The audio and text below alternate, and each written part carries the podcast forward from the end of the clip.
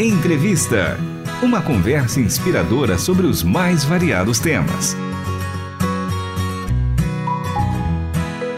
Olá, está começando mais um programa Entrevista. Eu sou Stephanie Cerqueira e o tema de hoje é Como Ser um Missionário. E para falarmos mais sobre esse assunto, estamos aqui com Samuel Silva, pastor de missões da Igreja Batista do Povo. Seja muito bem-vindo, pastor Samuel. Olá, Stephanie, boa tarde. Boa tarde a todos os nossos ouvintes. Para mim é um prazer imenso estar aqui com vocês na Rádio Transmundial. Então, esse assunto é um assunto muito legal para a gente bater um papo aí com, com os ouvintes. Pastor, o que é ser um missionário? Olha só, é, ser um missionário é ter a consciência de alguém que está em missão.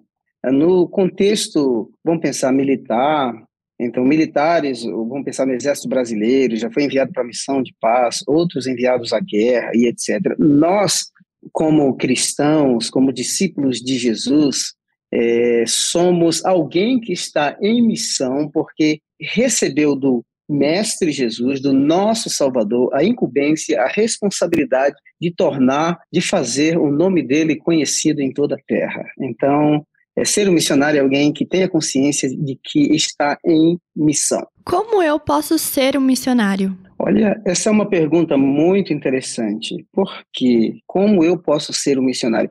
Você sabia que a maioria das pessoas ainda pensam que ser missionário é privilégio de alguns aquele que vai para a África, para o Japão, para o Timor-Leste, não é?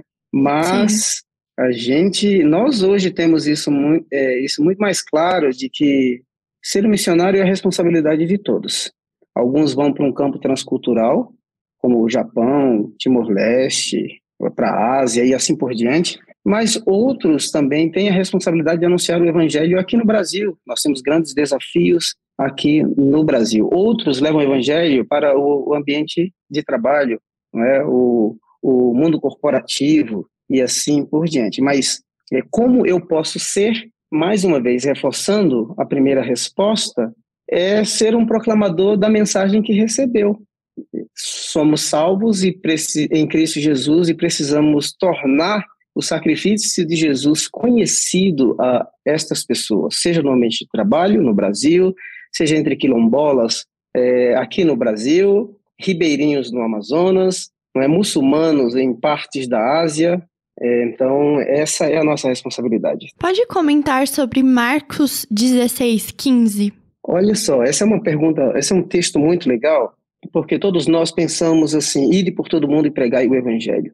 E eu sei que a maioria de nós queremos trazer as pessoas a nossa igreja, a nossa comunidade. Só que Jesus nos mandou ir, certo? Então nós, quando temos esta consciência e assumimos esta responsabilidade de anunciar o, o nome de Jesus, de ir e pregar o evangelho, e o evangelho nada mais é do que realmente anunciar a pessoa de Jesus a todos os povos e levar essa mensagem, essa boa notícia até os confins da terra.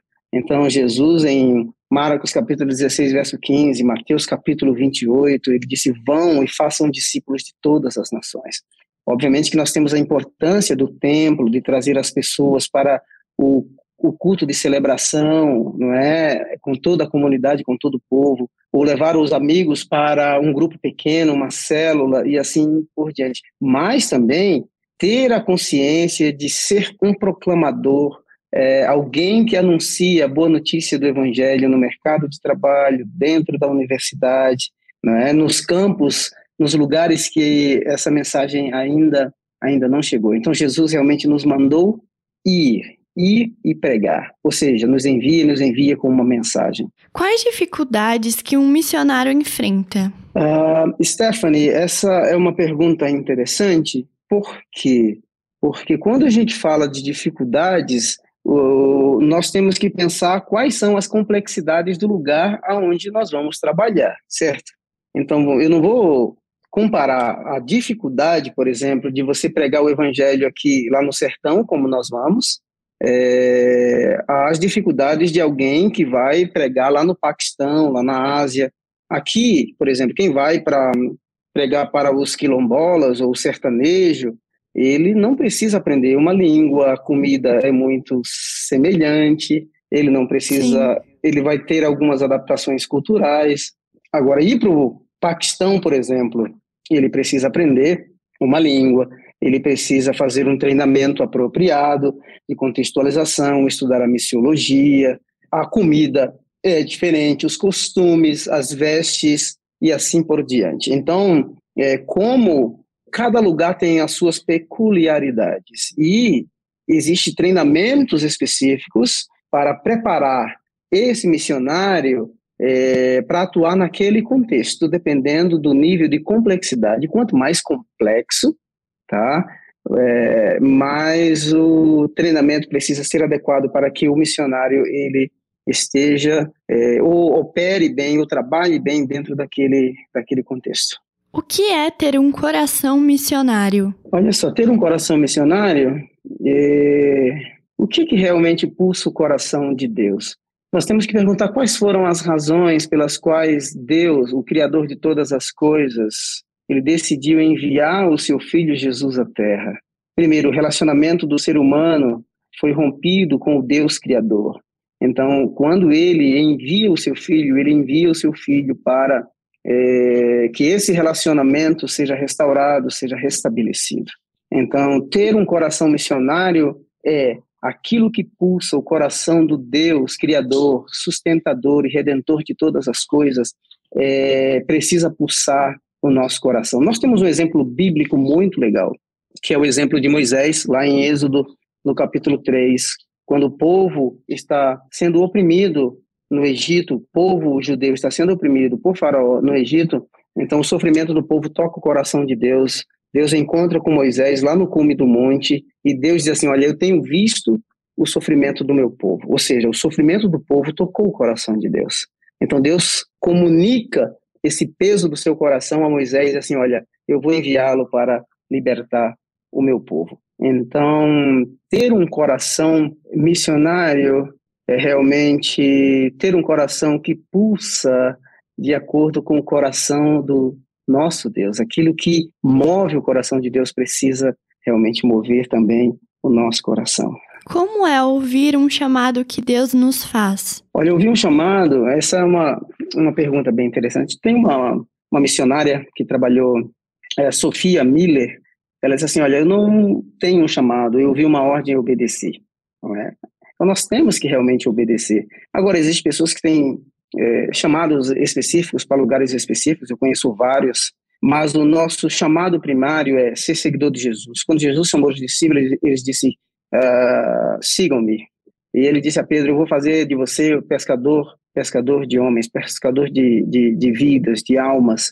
Então, é, a nossa responsabilidade primária é seguir Jesus e tornar o nome dele conhecido. Antes, nós segmentamos muito essa questão da vocação, da vocação missionária ou do chamado ministerial, até na Igreja Batista do Povo, nós decidimos ampliar esse conceito de vocação, porque nós entendemos que Deus é o Pai de todas as vocações, e uma vez que Ele é o Pai de todas as vocações, todos os cristãos, em qualquer nível, eles são vocacionados e têm a responsabilidade e a missão de fazer o nome do Senhor conhecido. Stephanie, uma passagem muito legal, é, no livro de 2 Reis, no capítulo, capítulo 5, quem lê do verso 1 ao verso 12 vai achar essa história interessante que é a história de uma escrava, uma moça síria, que está na casa do comandante do exército sírio chamado Naamã. Aquela jovem, ela põe todos os reinos de sua época em movimento. Ela fala com a esposa do Naamã, quem dera o meu senhor conhecesse o profeta que está em Israel. Então ela põe toda, põe o rei da Síria em movimento, o rei de Israel em movimento, ela põe toda uma comitiva em movimento, ela põe o profeta é, Eliseu em movimento e ela põe o reino dos céus em movimento. Eu pergunto, veja só, uma pessoa tão simples, uma escrava, ela, ela põe os reinos da terra e o reino dos céus em movimento.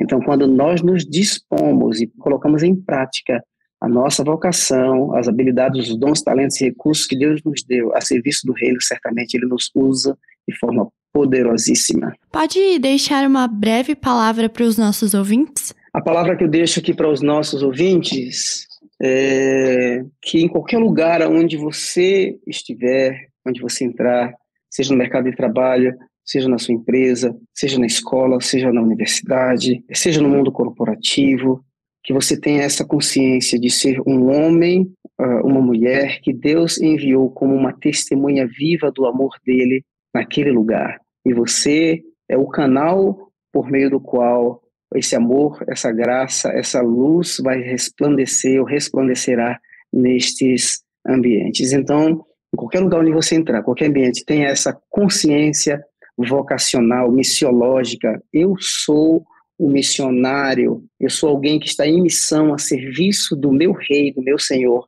neste lugar, neste ambiente. E Deus certamente te usará poderosamente. E o programa Entrevista vai ficando por aqui. Obrigada pela sua participação, Pastor Samuel. Até uma próxima. Até a próxima. Muito obrigado. Deus abençoe, Stephanie. O programa de hoje teve produção e apresentação de Stephanie Cerqueira e trabalhos técnicos de Luiz Felipe Pereira, Pedro Campos e Tiago Lisa. Até o próximo entrevista. Você acabou de ouvir Entrevista. Realização Transmundial.